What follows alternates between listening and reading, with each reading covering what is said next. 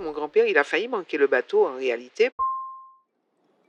Il allait au bateau tranquillement sans se presser. Il avait 19 ans et il pensait avoir la vie devant lui. Le bateau avait été retardé par rapport euh, à des représentants du gouverneur. Le commandant, quand il a vu mon grand-père arriver, c'était son cousin en fait. Gilo, dépêche-toi, saute, euh, embarque, euh, on quitte le quai.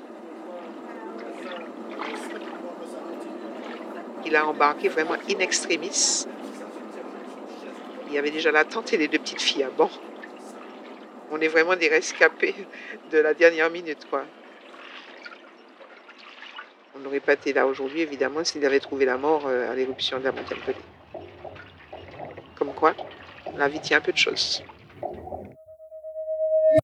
Le souffle de Saint-Pierre. Mémoire incandescente. Une série de podcasts de Fabienne Pellage. Portraits singuliers. Pour le mémorial de la catastrophe de 1902, musée Franck A. Perret, Saint-Pierre, Martinique.